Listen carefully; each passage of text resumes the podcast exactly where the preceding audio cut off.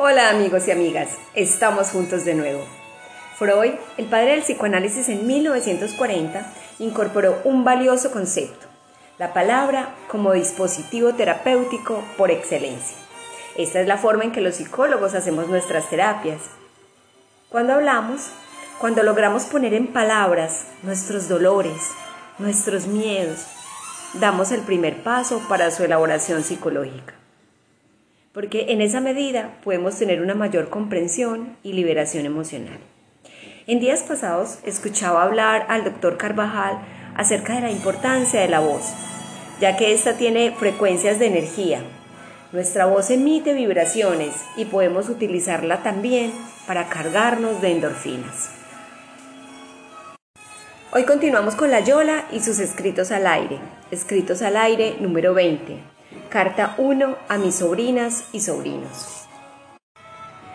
Hola Juanita, Luisa, José Gabriel, Mateo, Solarena, Andrés Felipe, Cielo Alejandra, Juan Pablo, Paula Andrea, Daniela, Isabel, Javier, Gabriela, Luciana y Gina Marcela. Empiezo por decirles que les tengo en mi corazón, en mi pensamiento y en mis oraciones que les deseo las mejores experiencias y aprendizajes en su vida, que les ayuden a ser felices y alcanzar sus metas. He tenido la fortuna de disfrutar momentos especiales con la mayoría de ustedes, de divertirnos, de compartir conversaciones profundas y claves en momentos difíciles para algunos de ustedes.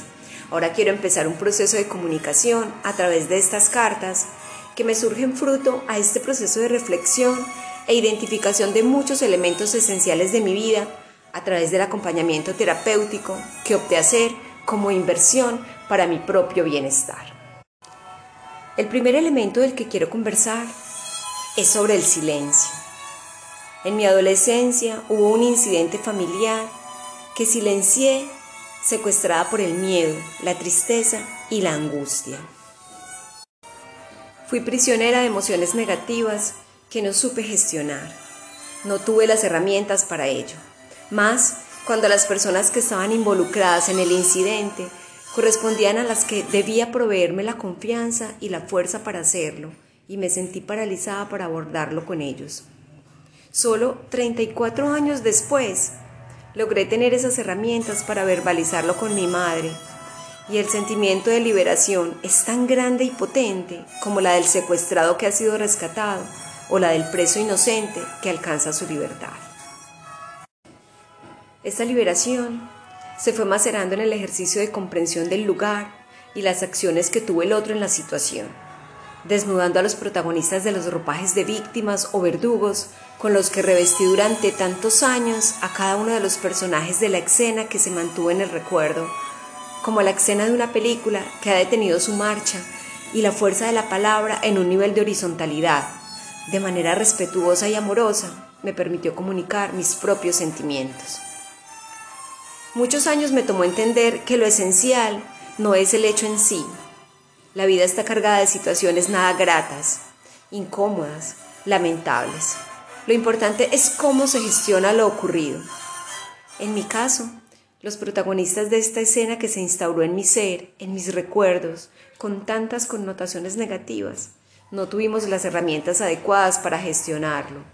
Así que el silencio fue la mejor alternativa. Hoy quiero invitarlas e invitarlos a cada uno de ustedes que no importa la experiencia que sea, que les genere dolor, sufrimiento, angustia o miedo, hay que comunicarla, hacer la palabra. Lo mejor es que sea a los seres más cercanos que son su familia. Aún en medio de sus propias limitaciones, ellos serán una oportunidad para tramitar esta vivencia y podrán acompañarlos en observar y analizar esa escena y esto ayudará a que la cinta siga su curso y esa imagen tome el lugar que le corresponde. Y no te quedes siempre con esa imagen detenida como si no hubiese un continuar y la posibilidad de escoger el curso que le quieras dar al rodaje de la película de tu vida. La Yola, Santiago de Cali, 29 de agosto de 2019.